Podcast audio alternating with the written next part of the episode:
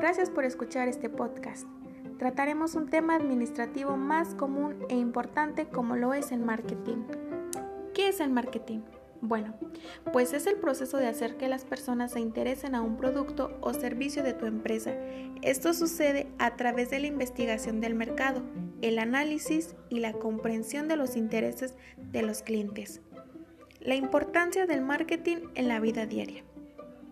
Es un factor muy importante para mejorar la vida de las personas, al igual que para las empresas, ya que gracias a los estudios de mercado se logra saber las necesidades y deseos de los clientes. Ya después de recabar toda la información y de tener la necesaria, se desarrollan las estrategias, que constan de cuatro puntos. Como punto número uno tenemos planificación.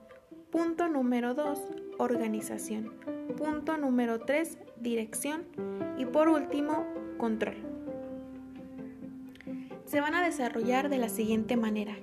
El control es ¿Cómo lo vamos a medir y optimizar?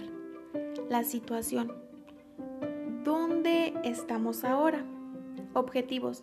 ¿Dónde queremos estar? Las estrategias. ¿Cómo vamos a llegar ahí? Las tácticas. ¿Qué métodos vamos a emplear? Y acciones.